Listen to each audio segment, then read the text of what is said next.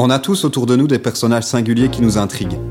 On les croise dans la rue ou sur les réseaux sociaux, on les connaît sans les avoir rencontrés, et on sait qui ils sont sans vraiment les connaître. Mais ce n'est qu'un bout de l'histoire. Guillaume et Julien se font compter les hauts faits, les actions d'éclat, les bons moves et les ratés flamboyants de ces héros et héroïnes du quotidien. Vous écoutez Poser, le podcast en français de Laid Back. Laid Back, Laid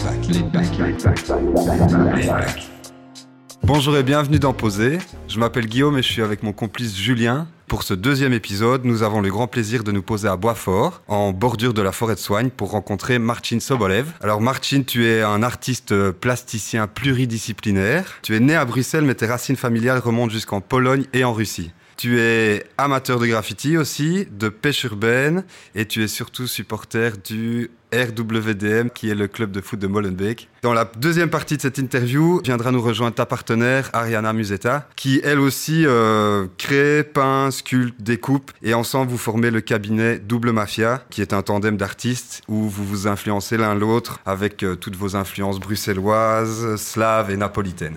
Exactement. Ben, salut Martine, merci de nous recevoir dans ton atelier. Salut à vous deux. Salut Martine. Comment Salut ça va aujourd'hui? Ça va, ça va. Moi j'avais envie de, de remonter un peu dans le temps et de- d'un peu mieux comprendre qui était le, le petit Martin dans les, dans les années 80, dans les années 90, parce que j'ai l'impression qu'il y a pas mal de choses aujourd'hui dans, dans ton travail qui viennent peut-être de là. Ouais, ouais. Ben, moi, en fait, je suis né à Ixelles. Je suis 100% bruxellois. Mais j'ai des origines diverses. J'ai été élevé en grande partie par ma mère et ma grand-mère. Et donc, en fait, c'est toutes les histoires que j'ai eues avec ma grand-mère étant petite, elles sont remontées au fur et à mesure que j'ai eu des discussions avec elle sur la Russie. Parce qu'en fait, ma grand-mère, elle est arrivée en Belgique après la Seconde Guerre mondiale. Elle a jamais parlé, en fait, de sa vie à personne. Et donc moi j'étais le petit-fils qui m'intéressait à sa vie, je lui demandais tiens comment vous vivez là-bas? En fait moi j'étais hyper curieux parce que en Belgique c'est très difficile de parler de la, de la Russie parce que les médias sont... Enfin c'est compliqué. Et elle en plus elle était soviétique. Et quand je disais ouais ma grand-mère était soviétique, les gens me disaient ah c'est horrible de vivre dans ce- lors de cette période-là en Russie, les gens étaient maltraités. Il n'y avait pas d'artistes, il n'y avait rien, il se passait rien du tout. Et donc moi j'expliquais, oui, mais ma grand-mère, elle venait d'un petit village en Russie. Et son histoire est complètement différente de tout ce que vous me racontez. Et donc aujourd'hui encore, actuellement, ma démarche artistique personnelle, c'est la défense en fait de tout ce que ma grand-mère m'a raconté. Ces témoignages, tu les as récoltés, mais tu les as mémorisés et t'en as fait quelque chose ou tu les as concrètement quelque part sur du papier ou... Non, c'est juste des, des discussions. J'ai jamais rien écrit en fait. Et en fait, je me suis documenté sur des choses sur lesquelles elle voulait pas parler. Parce que la, la mentalité euh, russe de cette région-là, c'est des gens qui parlent peu. C'est des gens qui viennent de, de régions euh, où il y a de la forêt partout autour d'eux, donc ils sont un peu rustres. hein. Pour moi, ma grand-mère, c'était une sorte de d'ours. Mais une fois qu'elle se lançait, elle était inarrêtable. En fait, la chose qui m'a le- le plus marqué avec ma grand-mère, c'est qu'elle ne m'a jamais parlé de Russie, elle m'a jamais parlé de Belgique, elle m'a jamais parlé d'origine. Elle m'a toujours dit, moi je viens de là-bas, mais en fait je suis 100% belge, hein. je vis en Belgique. Toutes les racines russes étaient pas oubliées, mais elle mettait ça de côté parce qu'elle était fière de vivre en Belgique, d'être belge, de s'être mariée avec un soldat belge. C'est ça aussi son histoire. Et donc, quand elle est arrivée en Belgique, elle a élevé ma mère avec une éducation belge. Et c'est le petit-fils qui est devenu russe. Donc moi, j'ai appris à cuisiner russe pour cuisiner avec elle. J'ai appris deux ans de russe à l'école pour pouvoir parler avec elle lorsqu'elle serait plus vieille, parce que je savais que les personnes plus âgées, elles ne parlent plus que dans leur langue euh, euh, maternelle. Et donc j'avais envie de, communiquer avec elle jusqu'au dernier jour, parce que j'avais envie de vivre cette tradition russe qui est euh, d'accompagner sa grand-mère et ses, ses vieux dans la, dans la mort. Et de, en fait, ce qui m'a permis d'avoir les plus grands secrets de sa vie, ceux que je dévoile même pas encore. Ça c'est ce qu'elle t'a du coup raconté dans, Ouais. dans les derniers moments de sa vie. Ouais, Tu penses que tu as eu des histoires dont même ta mère n'a pas été au courant? Ouais, c'est fort possible. ouais. Ma mère, elle est, c'est rigolo. En fait, elle est, j'ai l'impression qu'elle est elle s'est rattachée à ses origines le jour où ma grand-mère est décédée vraiment. À la fin, elle parlait beaucoup en, en russe. Elle s'est dit ah tiens, c'est c'était un, hé- un héritage que j'avais pas. Et elle me voyait, moi, j'ai, par exemple, Sobolev, c'est le nom de ma grand-mère. J'ai pris le nom de ma grand-mère. Il y a eu une relation entre moi et ma grand-mère qui était forte. Par exemple, euh, je me suis fait tatouer des symboles russes. Et quand j'en ai parlé à, mon- à ma grand-mère la première fois, je lui- elle m'a dit Tiens, montre-moi un peu ce que tu t'es fait tatouer. Et donc elle m'a dit Ah ouais, ça c'est, c'est vraiment très russe, mais pourquoi tu l'as pas fait sur ton front? Et là, ma mère m'a dit euh, Ah non, non, lui, lui donne pas ce genre d'idée. Elle fait Mais sur le front, on le verrait mieux. En Russie, il y a des gens qui ont des, tatouages partout, même en Allemagne, parce qu'elle traversait l'Allemagne. Elle dit Ça fait des années que. Et ça dérange qui? Et en fait, elle, elle avait jamais capté que ça pouvait déranger quelqu'un ou qu'on puisse ne pas avoir de travail. Faisait pas attention à ça. C'est comme la couleur de peau, elle a jamais fait attention. Je me souviens qu'en fait, elle venait à chaque fois à Bruxelles nous voir et qu'elle parlait à tout le monde et qu'elle faisait jamais attention aux origines ou quoi que ce soit. Elle, elle s'intégrait à tout, en fait. Moi, je me souviens, j'allais dormir chez elle et à, je sais pas, à partir de 7 heures du matin, bon, elle, elle était dans le, dans le Hainaut, à partir de 7 heures matin, du matin, il y avait tous les fermiers, tous les, les, gens du coin qui étaient là en train de, de boire des cafés. Moi, je me levais et il y avait déjà une, une foule. Hein. Ouais, donc il y avait une culture de la, de la porte ouverte. Ah ouais, ça c'est clair. On essaie de garder hein, aussi à Bruxelles. Ça pour toi, c'est aussi une des caractéristiques de la culture russe? Bah ouais, en fait, euh, la culture russe ou la culture d'Asie centrale, on est toujours accepté partout, hein, directement, quelle que soit la religion. Quand elle retournait en Russie, il faut savoir qu'elle avait 4 jours de train. Moi, ce qui m'intéressait le plus, c'est de savoir qu'est-ce qui se passait pendant ces 4 jours de train. Parce qu'en fait, j'adore voyager, comme j'ai fait du graffiti. J'adore graffer sur les trains. Ça m'a valu des problèmes, mais bon, voilà, c'est ce que je préfère. J'avais envie de savoir, tiens, qu'est-ce qui se passait? Qui tu rencontrais, à qui tu parlais parce qu'elle traversait l'Allemagne, comment ça se passait avec les Allemands, quels étaient les conflits qu'elle avait avec les, les, soldats par exemple en, en, gare de Berlin quand elle devait euh, changer de train pour prendre le train à la, la gare d'Osbanov pour aller en Russie. C'est un voyage qui avait lieu avant la chute du mur de Berlin. Donc à une époque ouais. où c'était peut-être plus compliqué. Euh, ah, c'était, c'était, c'était compliqué, ouais. Parce qu'elle a été euh, sur ses trajets, elle pouvait être enfermée, elle pouvait aller en prison pendant quelques jours dans une gare, parce qu'elle ramenait des choses qui étaient interdites en Union soviétique. Puis après, il y a eu, il y a eu toutes des histoires. Elle a voulu y aller pour ramener ma, mon arrière-grand-mère, puis ça s'est jamais fait. Aujourd'hui, je parle toujours du, du même voyage. Dans ma démarche artistique, j'utilise tous les pays d'ex-Union soviétique et j'essaie de voyager dans tous les pays d'ex-Union soviétique, parce qu'en fait, ma grand-mère était soviétique, elle n'était pas russe. Son pays, c'était de Biélorussie jusqu'à jusqu'au Kazakhstan. C'était pas la Russie. Même par après, quand il y a eu la, la chute du mur et quand elle a jamais vu les, on va prendre un exemple, les Kirghizes musulmans comme étant des Kirghizes musulmans, elle les voyait comme ses frères et ses sœurs. Finalement, il y a tellement de choses en commun qui ont été vécues que c'est pas, je dirais pas que c'est le même peuple, hein, mais je dirais, je dirais qu'ils sont restés soudés par, euh, par des valeurs. L'Union soviétique, il y a des Slaves, il y a des Orientaux, il y a des Asiatiques, il y a, tout, moi, pour moi, il y a toutes les religions. Et pour moi, c'est ça la, la, magie de la Russie aujourd'hui. C'est le tout, quoi. C'est les émigrés qui vivent aussi, qui créent, euh, c'est les Ouzbeks qui vivent à Moscou, qui créent une ambiance, c'est les, les Kirghizes qui ont le marché euh, de Saint-Pétersbourg, c'est tout ça, en fait. Parce que tu as raison de dire que la Russie, il y a encore cette espèce de vieux euh, relent de guerre froide qui tendrait à, à se dire que le, le russe est encore un peu l'ennemi, on ne sait plus très bien pourquoi, mais on, on poursuit ces, cette histoire-là. Et, et, même si on ne le présente pas de manière aussi directe que ça, on ne nous montre pas vraiment quels sont les trucs cool qui se passent là-bas, quels sont les... Il faut y aller, hein. c'est la, la, seule... Euh... C'est la seule manière Ouais. C'est faut... la seule manière parce qu'ici, c'est on peut pas on peut pas voir ça d'ici en fait. Ok. il faut prendre l'avion et il faut y aller. Et on commence par où? Par la Géorgie, par Tbilissi. Mais j'ai d'autres origines qui sont polonaises et je dirais que Varsovie est intéressante aussi comme ville. Et elles viennent d'où tes origines polonaises de, de, mon père. Ah, de ton père. Ouais. Et j'adore la Pologne aussi. Hein. Je vais, je vais souvent en Pologne pour justement avoir la nature. Je vais au fin fond de la Pologne. Je vais à la pêche avec un ami. C'est lui qui t'a initié à la pêche? Non, c'est mon père. Okay. En fait, ça venait de, de mon arrière-grand-père polonais. Parce que mon arrière-grand-père polonais est arrivé à, en France pour travailler dans les, dans les mines. Et il habitait euh, en face d'un... Il a eu du bol, face d'un lac. Et du coup, il, il, a initié mon père à la pêche. Mais mon père, mon père a lâché assez rapidement. Mais il m'a quand même appris comment pêcher les poissons carnassiers. Et il m'a appris les champignons pour aller chercher les champignons dans... Enfin, toute la culture populaire. Hein. En fait, je pense que je connais beaucoup de la culture populaire polonaise et russe. Je pense que c'est là où je suis le, le plus calé. Tu pêches dans le canal. Ouais, je pêche à dans Molen, le canal. À Molenbeek. Ouais, à Molenbeek. J'imagine que quand tu as commencé la pêche, tu allais plutôt dans la nature, quoi. J'imagine, ouais. quand, quand, tu pêchais ouais. avec ton père ou même avec ton grand-père. Et puis à quel moment tu t'es dit, bah tiens, en fait, on va aller, euh, on va aller pêcher dans la ville? Mais en fait, on s'est dit un jour, tiens, qu'est-ce qu'il peut y avoir dans ce canal? Ouais, je voulais surtout voir ce qu'il y avait comme espèce dans le canal, mm -hmm. parce que je voyais des, des gypsies qui pêchaient et je me disais, qu'est-ce qu'ils foutent Ça doit être compliqué quand même parce que la partie bruxelloise du canal est assez étroite. Entre Antoine Dansard et, et Isère. Et on s'est dit, tiens, qu'est-ce qu'il peut y avoir? Qu'est-ce que c'est que du poisson blanc? En fait, on avait vu des, gamins qui sont de Laken qui pêchaient et on s'est dit, tiens, ils, pêchent du cendre et le cendre, c'est un poisson qui vit que en zone non polluée. Qu'est-ce qu'il fout dans le, canal en plein Molenbeek, là où euh, il y a des centaines de sacs plastiques. Donc on a été pêcher une première fois. Et là, on a attrapé euh, des petits cendres. On s'est dit, tiens, ça, c'était il y a 2-3 ans. Et puis là, maintenant, on y va et il y a des records qui se font. Il y a des cendres de plus de 5 kilos. Et donc on se dit qu'il y a des gens qui doivent faire des efforts terribles pour purifier l'eau. Nous, on n'en avait, pas, on avait pas du tout conscience.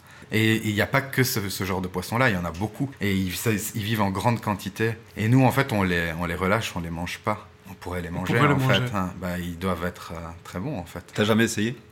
Non, mais il faut, faut, se dire quand même que le centre, c'est un poisson qui coûte 25 euh, euros le kilo. Donc c'est assez rigolo. Ah, il y a une fortune dans ce canal en fait. Parce que j'en discutais avec un, gars qui revenait d'avoir fait ses courses et il me dit il faut être fou pour, euh, pour consommer ce, poisson. Et donc je lui ai expliqué que c'est quand même un poisson sauvage qui vit que dans des zones. Enfin, si c'est pollué, il est, généralement il est, il est pas là et qui coûte 25 euh, euros le kilo. Et donc lui, je le voyais avec son sac avec ses deux poulets de batterie ça me faisait rire un petit peu. Hein. ouais, mais c'était impossible de, lui expliquer parce qu'expliquer ça, le fait de pêcher dans le canal, c'est incroyable parce qu'on en apprend sur toute la vie des, gens qui habitent euh, dans ce quartier-là. Et on se rend compte qu'il y a, il y a un gros panel de gens très différents. Vous êtes beaucoup à pêcher? On commence à être beaucoup.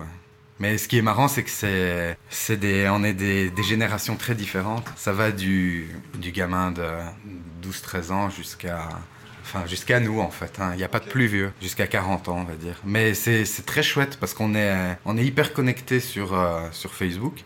En fait, ça, ça, nous fait du, du, bien à tous. Ça fait du bien social. Ouais. et puis il y a des, il y a des petits, il y a des petits d'origine arménienne. Donc ça fait les connexions directement avec moi et mon art. Donc ils me posent des questions par rapport à ce que je fais. Et en même temps, il y a des, J'aime pas le mot, mais je vais quand même l'utiliser. Enfin, si, je l'aime bien. Il y a des kairas, des petites kairas qui pêchent, un petit training comme ça. Et en même temps, ils se bougent le cul et ils vont à la, à la manif pour le climat et ils sont hyper dedans et au lieu de poster des trucs de, de Caris et de Booba, ils postent que des trucs du genre euh, faites gaffe, il y aura plus de poissons sauvages. Et en fait, moi, ça me fait du bien de voir Donc c'est la pêche qui les a amenés à être ouais, de l'environnement. Ouais, et ils en font un. Bah, c'est chouette en fait. Ils sont fiers de, de, protéger la nature, de, de, faire un recensement de poissons, de ne pas tuer le poisson, d'agir avec beaucoup de respect parce que même eux, ils ont même des. Il y en a certains avec des coussins pour vraiment pas abîmer le poisson. Ouais, c'est vraiment une bande bruxelloise quand on est tous. Euh, on se retrouve tous au Durum après, quoi.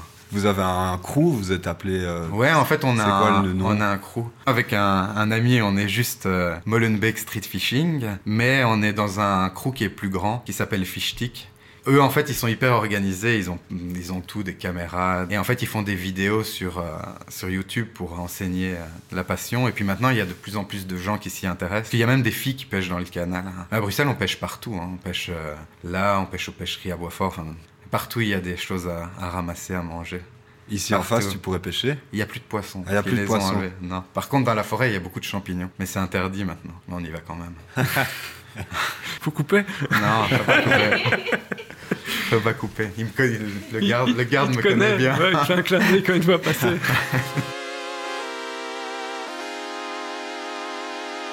J'ai l'impression que la notion de, crew ou de, collectif, c'est un truc qui est important pour toi. Je fais référence par exemple à ton amour pour le foot, alors je sais pas si c'est tant le sport qui t'intéresse que le fait de te retrouver avec une bande de potes. Le sport, il m'intéresse pas. Ouais, c'est bien ce qui me semble. Ouais, il m'intéresse pas. Moi, ce qui m'intéresse, c'est d'aller... Euh, quand j'étais gamin, j'avais mon meilleur pote qui était supporter du RWDM et qui jouait au RWDM. Il est décédé malheureusement il y a une dizaine d'années. Ce jour-là, j'ai dit à mon pote euh, avec qui je faisais du graffiti et avec qui j'en fais encore, je lui ai dit tiens, on n'irait pas se divertir un peu au foot, aller voir un peu ce qui se passe. Parce qu'il y a plein de codes qui ressemblent au graffiti. Et dans le street fishing, il y a plein de codes aussi qui ressemblent au mhm. graffiti. C'est presque les mêmes, les mêmes codes, les vêtements, les trucs. C'est, ça se ressemble. Et donc on est arrivé au, au RWDM sans savoir que le public était majoritairement néerlandophone. Et donc on s'est dit tiens, c'est marrant, c'est la première fois qu'à Bruxelles, on fait un mix de... Il y en a qui parlent en bruxellois, nous on, se dit, putain, il y a encore des jeunes qui parlent en bruxellois, incroyable. Le RWDM a fait faillite,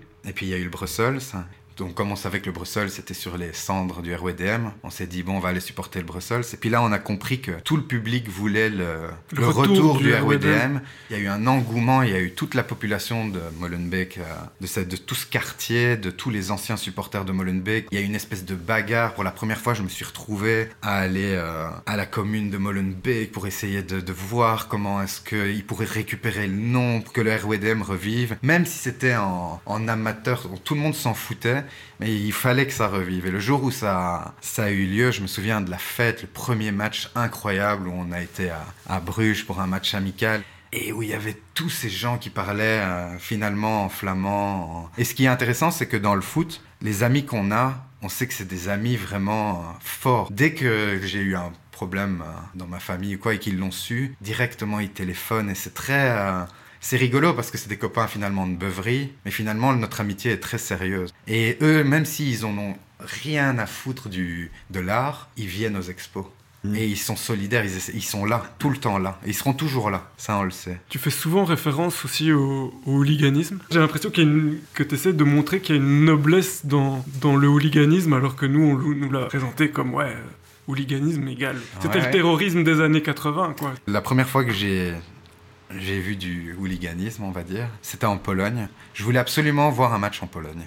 Et je voulais voir le derby de Cracovie. Et je savais que c'était interdit aux les étrangers, c'était très compliqué de le voir. Il faut savoir que le derby de Cracovie, c'est un, un match où chaque année il y a des morts. C'est un, conflit terrible entre deux quartiers de, Cracovie. J'avais d'abord voulu aller voir une, une des deux équipes. Ça a été impossible.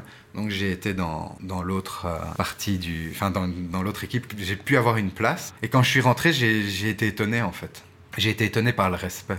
Oui, il y avait ce côté où ils voulaient se battre. Ils étaient assoiffés de bagarre. Mais en même temps, j'étais avec ma copine de l'époque et genre, ils, lui faisaient de la place. Ils nous ont jamais bousculés. Ils nous ont demandé ce qu'on était venu faire. On a dit, on vient voir un match en Pologne. Ils nous ont payé des thés parce que là-bas, ils boivent pas de la bière, c'est du thé parce que c'est interdit la bière, sinon ils sont. Et là, j'ai vu vraiment le côté polonais chaud dont on me parlait depuis des années parce que pour moi, le polonais était pas plus chaud que les Belges. Je l'ai vu, mais en même temps, on a fait la fête dans le stade, après on a été dans des cafés, on a fait la fête, et j'étais avec les, des gens qui sont réputés être les hooligans. Je leur ai jamais parlé de hooliganisme parce que j'ai pas envie de leur en parler, j'ai plutôt envie de m'intéresser à, juste à passer un moment avec eux. J'ai bien aimé, même si je sais que en Pologne ils se battent dans les, dans les bois, et c'est malgré tout un mouvement que j'adore et que je mais auquel moi je suis pas du tout un bagarreur. Mais ça m'interpelle parce que j'ai même dans le l'extrême est de la Pologne j'ai rencontré des, des hooligans assez assez durs là-bas il y en a vraiment beaucoup mais en même temps ils ont tellement un respect par exemple euh, des femmes de la grand-mère de la famille des gens si t'as pas envie de te battre tu te bats pas hein.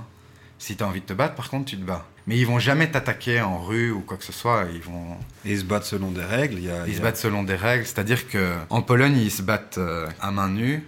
Et si tu es par terre, tu es par terre. Et on ils vont plus.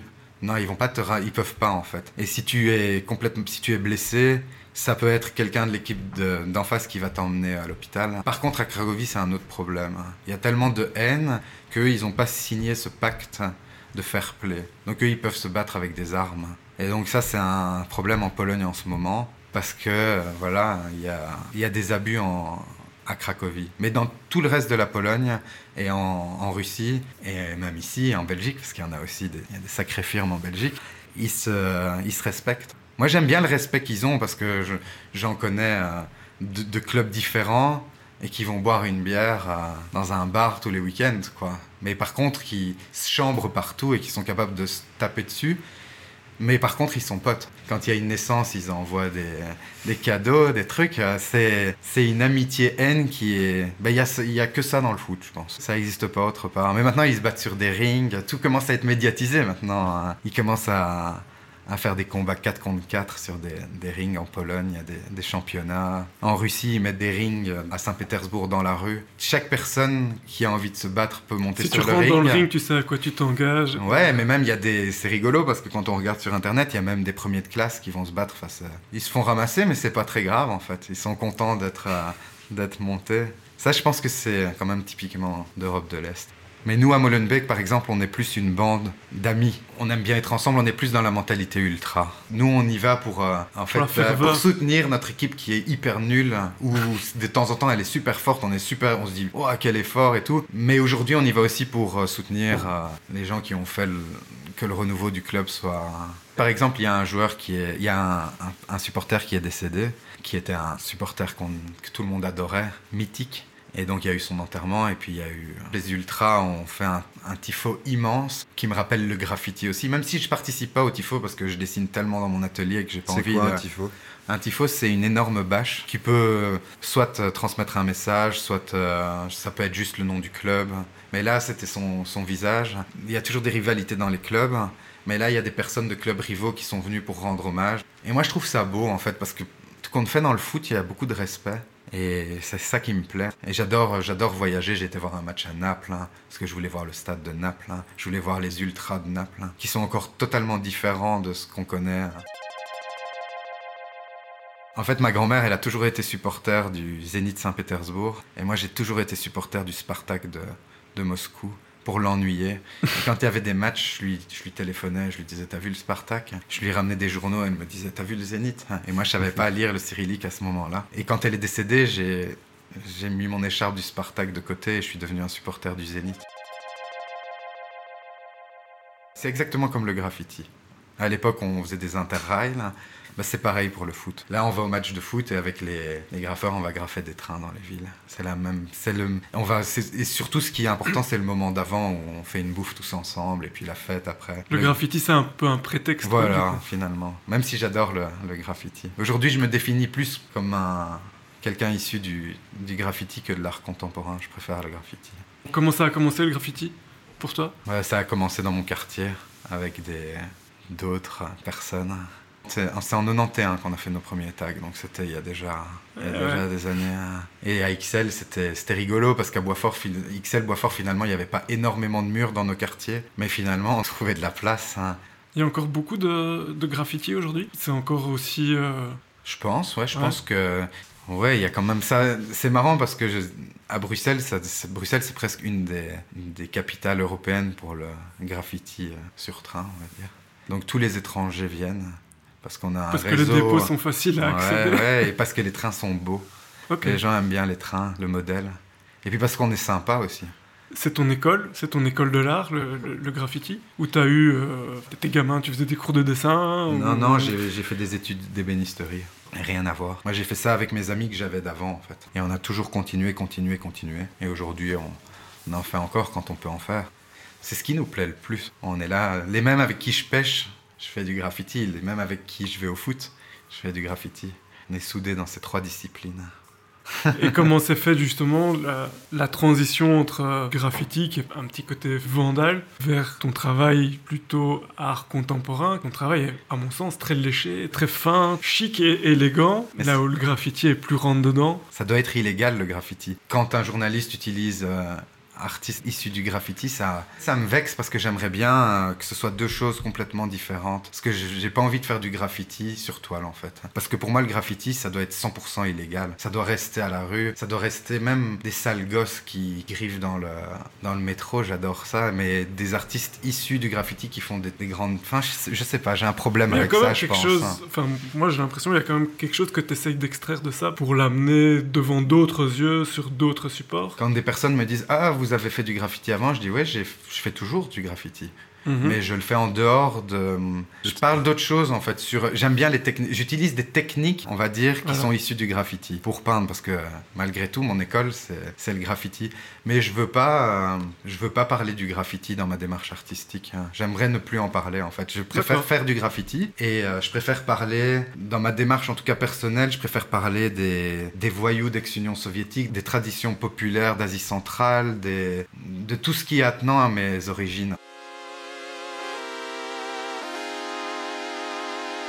Il faut savoir que sur le chemin de, de ma grand-mère en train pour aller en Russie, la première étape c'était Berlin. Donc un jour été à Berlin parce que je voulais voir à quoi ressemblait Berlin et je voulais lui amener des photos. Depuis j'ai été 40, 50 fois peut-être à Berlin. Je pense que Berlin c'est tout simplement la, la meilleure ville du monde. Il y a tellement de choses qui me plaisent. À chaque fois, les gens me disent Ouais, mais Berlin, c'est plus comme avant. Puis j'y retourne et je me dis Il y a toujours moyen de trouver des trucs incroyables à Berlin, quoi, partout. Musicalement, c'est mortel. Les gens se bougent partout, ils ont pas de fric, ça les fait bouger encore plus. Tout le monde dit Oui, il y a eu le problème de, tous les expats qui sont venus avec plein de fric, mais il reste les Berlinois, hein. ils sont là, hein. ils sont dans d'autres quartiers, il faut bouger. Puis artistiquement, ça me plaît, c'est assez. Euh, dans le graffiti, c'est très brut. J'aime bien en fait. C'est un endroit où je me sens, je me sens bien. Tu pourrais déménager à Berlin? Ouais, j'ai déjà, déjà, pensé euh, plusieurs fois. Mais c'est. Ah, j'adore Bruxelles, je suis fier d'être euh, bruxellois. À chaque fois qu'on voyage, j'adore revenir à Bruxelles, j'adore mon quartier, j'adore la place Flaget, même si elle change, elle rechange je me sens, je me sens d'origine russe, mais avant tout bruxellois. Parce que quand je rentre à Bruxelles, je suis chez moi, partout, dans tous les quartiers. Je vais à Molenbeek voir le foot, je vais boire une bière avec les Polonais à Saint-Gilles, je vais euh, manger un Turc à Place Litz. Ça, je sais pas vivre sans ça, en fait. Je sais pas vivre sans Bruxelles, parce que Bruxelles, c'est multiculturel, c'est hyper intéressant comme ville. Malgré tout, je suis attaché à Bruxelles, j'ai ma maman qui habite à Bruxelles. Et je suis attaché à ma famille, et ma famille, c'est ma mère, en fait. Et ma copine. On accueille euh, Ariana dans ce podcast, bienvenue. Salut. Comment vas-tu? Ça va bien. Vous travaillez sur quoi là en ce moment euh, ensemble? On travaille sur, euh, sur plein de trucs, des, des, projets de fresques, des projets de céramique, c'est des projets très variés. Si vous voulez, notre démarche, elle est fort centrée sur les voyages, sur les folklores des pays traversés, sur les différents modes de vie. Et je pense que c'est pourquoi on aime bien varier les techniques apprendre des nouvelles techniques aussi. On a des clients qui arrivent avec des, demandes très spécifiques et souvent on doit trouver la solution. Et comme ils savent qu'on est débrouillard dans pas mal de secteurs, étant donné que moi je suis ébéniste à la base et puis après la peinture et Ariana elle est graphiste, on trouve toujours la solution, mais on, on peut voyager loin même pour trouver, par exemple on a dû apprendre la céramique Enfin, c'était de la peinture sur céramique pour faire un sol. Ouais, on a appris sur le tas. On n'y connaissait rien et de fil en aiguille. Euh, on a dû aller à Paris pour trouver les, les pigments et tout parce que c'est que la, les spécialistes de la porcelaine de Limoges qui pouvaient nous aider. Mais du coup, c'était toute une recherche. Et puis, euh, finalement, ça nous, a, ça nous a ramené à l'idée de départ de faire des, des, recherches et de voyager. Du coup, ça nous a ramené à, à ce qu'on fait, c'est-à-dire voyager, ramasser des objets, essayer de traduire les émotions vécues lors de voyages à deux. Double Mafia, c'est beaucoup, euh, beaucoup d'apprentissage, beaucoup de rencontres, beaucoup d'expérimentation. On s'intéresse à toutes les, cultures locales. Par exemple, on s'intéresse aussi à la cuisine locale. Mm. Pour nous, les épices, c'est hyper important local. Donc, on, va dans les marchés, on, essaie de dialoguer avec les gens. C'est une démarche artistique, mais c'est une... à la base, on est un couple. Et donc, euh, Ariana m'a accompagné sur un projet à Paris. Je devais faire une fresque. Et donc je lui ai dit, tiens, tu peux venir trois jours avec moi à, Paris, je fais la fresque, et toi tu vas te balader à Paris. Et donc le premier jour, elle m'a dit, ah non, moi j'ai pas envie d'aller me balader à Paris euh, toute seule, je vais travailler un jour avec toi, et après, comme ça, on le finit en un jour, ce qui m'a fait grincer des dents, parce qu'à l'époque, je voulais pas qu'on touche mes pinceaux, parce que j'étais, cet ours russe. Ça se fait hyper naturellement, genre on n'avait même pas besoin de se parler. Euh, double mafia, au départ, c'était un peu un délire. En rapport avec nos origines, on rigolait de ça. Et puis, c'est euh, la mafia russe et la mafia, napolitaine, qui s'unissent. C'était lié à nos origines respectives. Et puis en fait, euh, les gens, ils ont pris ça hyper au sérieux. Ils, ont, bien aimé parce qu'ils trouvaient ça très belge. Et puis après, les, les gens, ils nous posaient des questions. Ils me disaient, ils étaient un peu provoques. Ils disaient, ouais, mais là toujours le même truc, la Russie c'est Poutine et, Naples c'est sale. Et là ils ont vu que là-dessus on plaisantait quand même pas parce qu'on en avait marre d'être réduit aussi. C'est un délire, mais c'est quand même une réflexion. Mais c'est rigolo parce que aussi par hasard, on se retrouve euh, donc euh, il y a un an et demi à Tbilissi et on se retrouve dans un quartier. On adore ce quartier. On reste une semaine. Un quartier très populaire avec des blocs euh, vraiment soviètes, mais avec des palmiers. Nous, on dit blocs et palmiers, ça tue quand même, tu vois. Un matin, on se lève et il y avait encore un enterrement à l'ancienne avec vraiment tout le monde en noir, mafia. C'était la même chose à Naples. Et puis en fait, on s'est dit, tiens, c'est marrant, ça ressemble à Naples ici. Et à la fois, ça a ce côté russe. Puis on s'est renseigné, en fait, on était dans le quartier de la mafia la plus, on peut le dire, la plus puissante au monde, qui est la mafia géorgienne. Et donc là, on s'est retrouvé en plein dedans. Pendant, pendant un mois, on logeait chez, chez une amie là-bas. Et en fait, en revenant de notre voyage, on nous a dit que c'était l'un des quartiers les plus dangereux. Et nous, on n'a pas du tout ressenti ça, quoi. Et en fait, ça m'emmerde parce que quand je dis que je viens de Naples, directement, les gens, ils associent ça à la mafia, c'est dangereux, c'est sale. Et en fait, il y en a marre. De nos jours, c'est dangereux partout. Tu vas à Molenbeek, c'est dangereux. Tu vas dans les cités euh, en France, c'est hyper dangereux. Je pense que si il doit t'arriver un truc, c'est que t'as vraiment pas de bol. Naples, c'est hyper chouette. Bon, c'est vrai qu'il y a des quartiers un petit peu plus chauds, mais je pense que tu peux t'y balader tranquillement si, euh, si t'attires pas l'attention. T'as des endroits splendides à Naples. Je pense que pour euh, se faire un avis sur quelque chose, tu dois aller sur place, tu dois rencontrer des gens, tu dois vivre l'expérience. quoi. Notre démarche, c'est d'essayer de- d'ouvrir les, les yeux Les des... esprits un peu. Mais nous, on, ouais, on essaye de, de voyager un maximum pour essayer de pas, pas donner de, de fausses euh, images et de fausses idées aux gens. Mais même la Géorgie, qui est un pays avec un passé difficile, je me suis, on s'est jamais senti en insécurité en Géorgie. Jamais en fait. C'est- doux comme pays. C'est limite plus, sur certains points, c'est plus doux que, que la Belgique. Sur le point des religions, c'est plus doux par exemple. On voit des femmes complètement voilées euh, qui sont des touristes de- d'Arabie Saoudite ou des pays euh, du Golfe. Et en fait, le seul con à les regarder, bah, c'est moi. Parce qu'en fait, je suis pas Parce habitué. pas habitué, ouais. Et donc, je suis là et je me dis, putain, je regarde tout autour de moi, il y a personne qui les, regarde. Et moi, je suis là et je me dis, ah les gars, tu vois, dans ma tête, je suis là, les gars, putain, y a les. on n'en voit pas, c'est interdit en Europe et tout. Et je suis là, et puis après, je suis à la plage, puis j'en vois une qui nage à côté de moi. Puis là, je me dis, putain, en fait, c'est génial. Je me suis aussi dit, j'aimerais bien leur parler.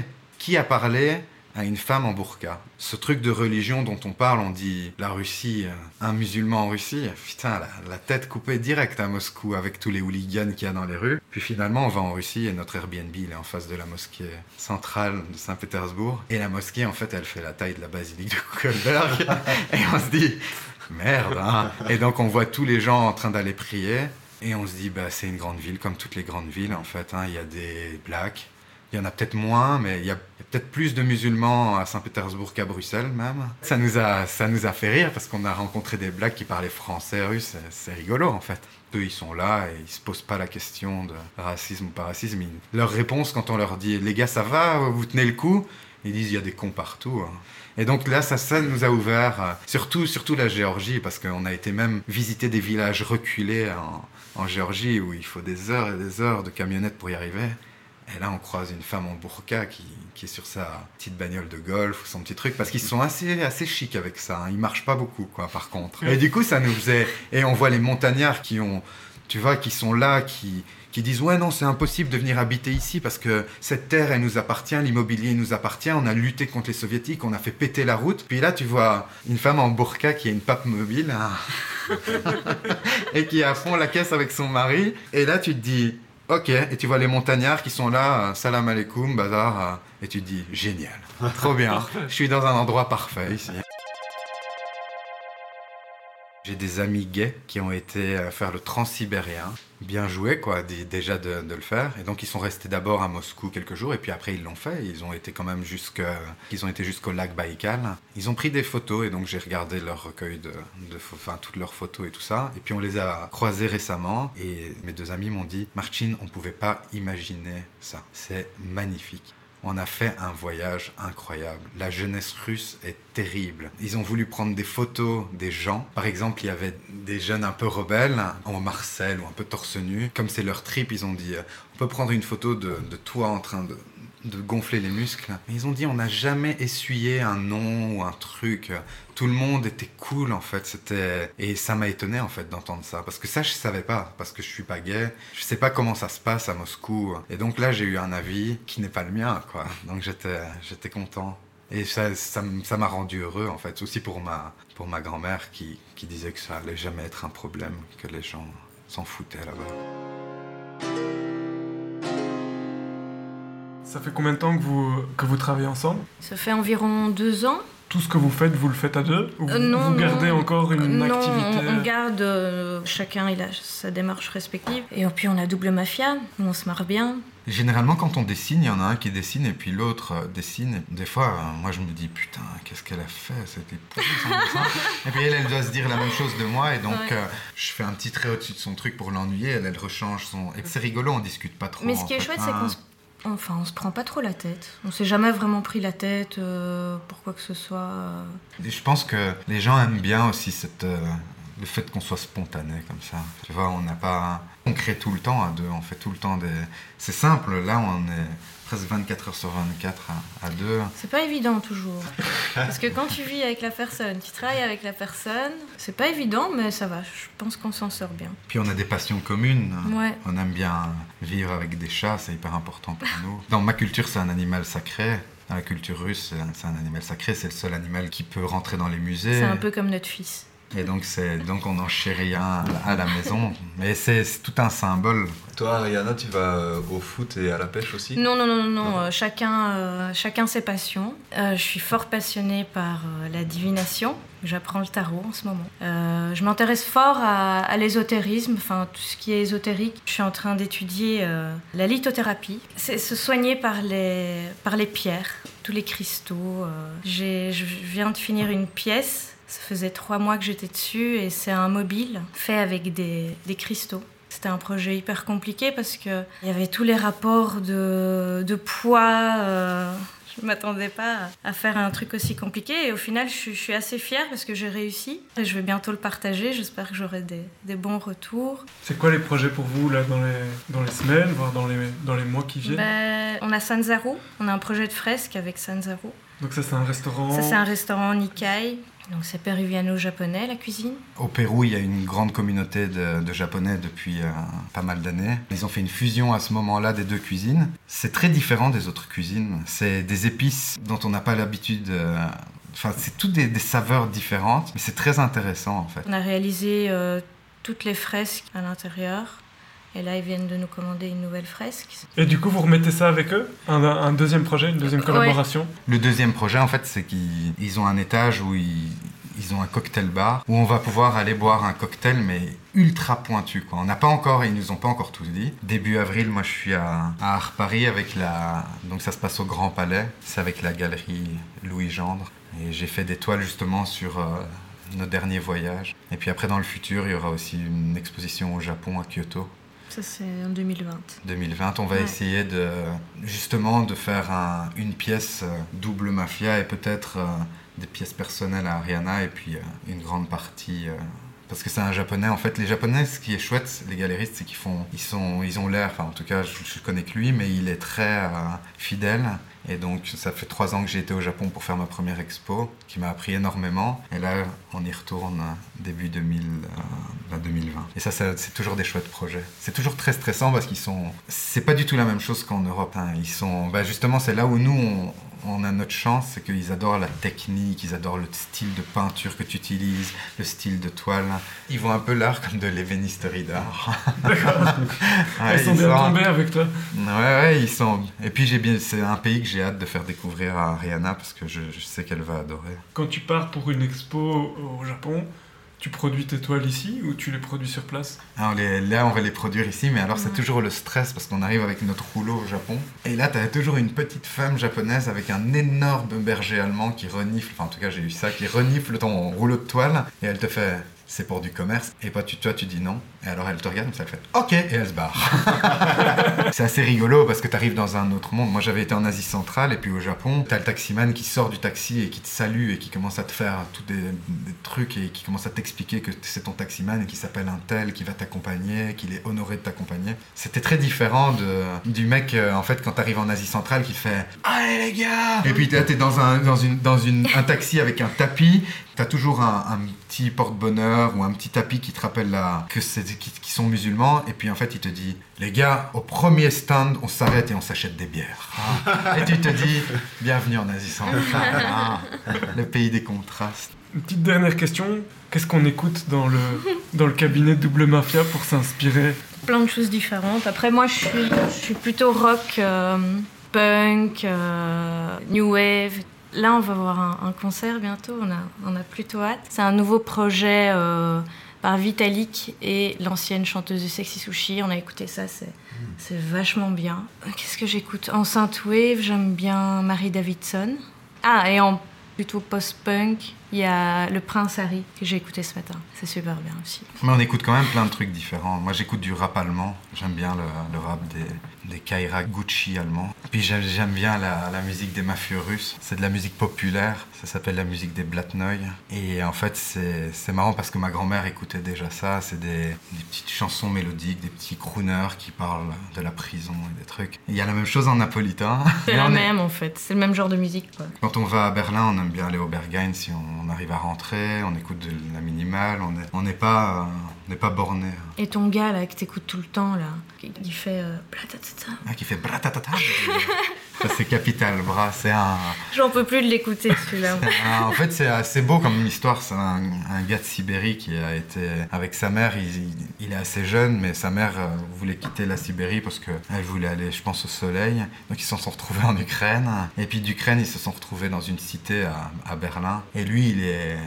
Il véhicule exactement ce que j'ai envie de- d'entendre, c'est-à-dire c'est un, un mec euh, qui fait un rap assez violent, qui parle un peu des conneries comme tous, euh, Gucci, bazar truc. Mais ce que j'aime bien, c'est qu'il est sibérien et qu'il représente la communauté turque de Berlin, beaucoup, toujours le drapeau turc. Et puis toujours, il est premier en Albanie des- parce qu'il représente ses potes albanais. Puis il est hyper allemand, il utilise le dialecte berlinois. Il fait son, clip avec un maillot de l'Ukraine et puis son tube, il s'appelle Vladimir Poutine et tous des trucs. hein. On peut aussi passer de enfin pour ma part parce qu'elle elle subit, euh, Capital Bra et puis écouter par exemple Arvo Part ou des gens qui font de la musique classique qui sont plus, euh, plus calmes. Merci à tous les deux, Martine et Ariana, de nous avoir reçus euh, chez vous. Je vous rappelle que le podcast Posé est disponible sur Apple Podcast, sur Google Podcast, sur Spotify, sur YouTube et sur Mixcloud. Et puis nous, on se retrouve le mois prochain pour un nouvel épisode avec un ou une autre euh, invité. On vous remercie d'avance. Portez-vous bien. Au revoir. Salut les gars Salut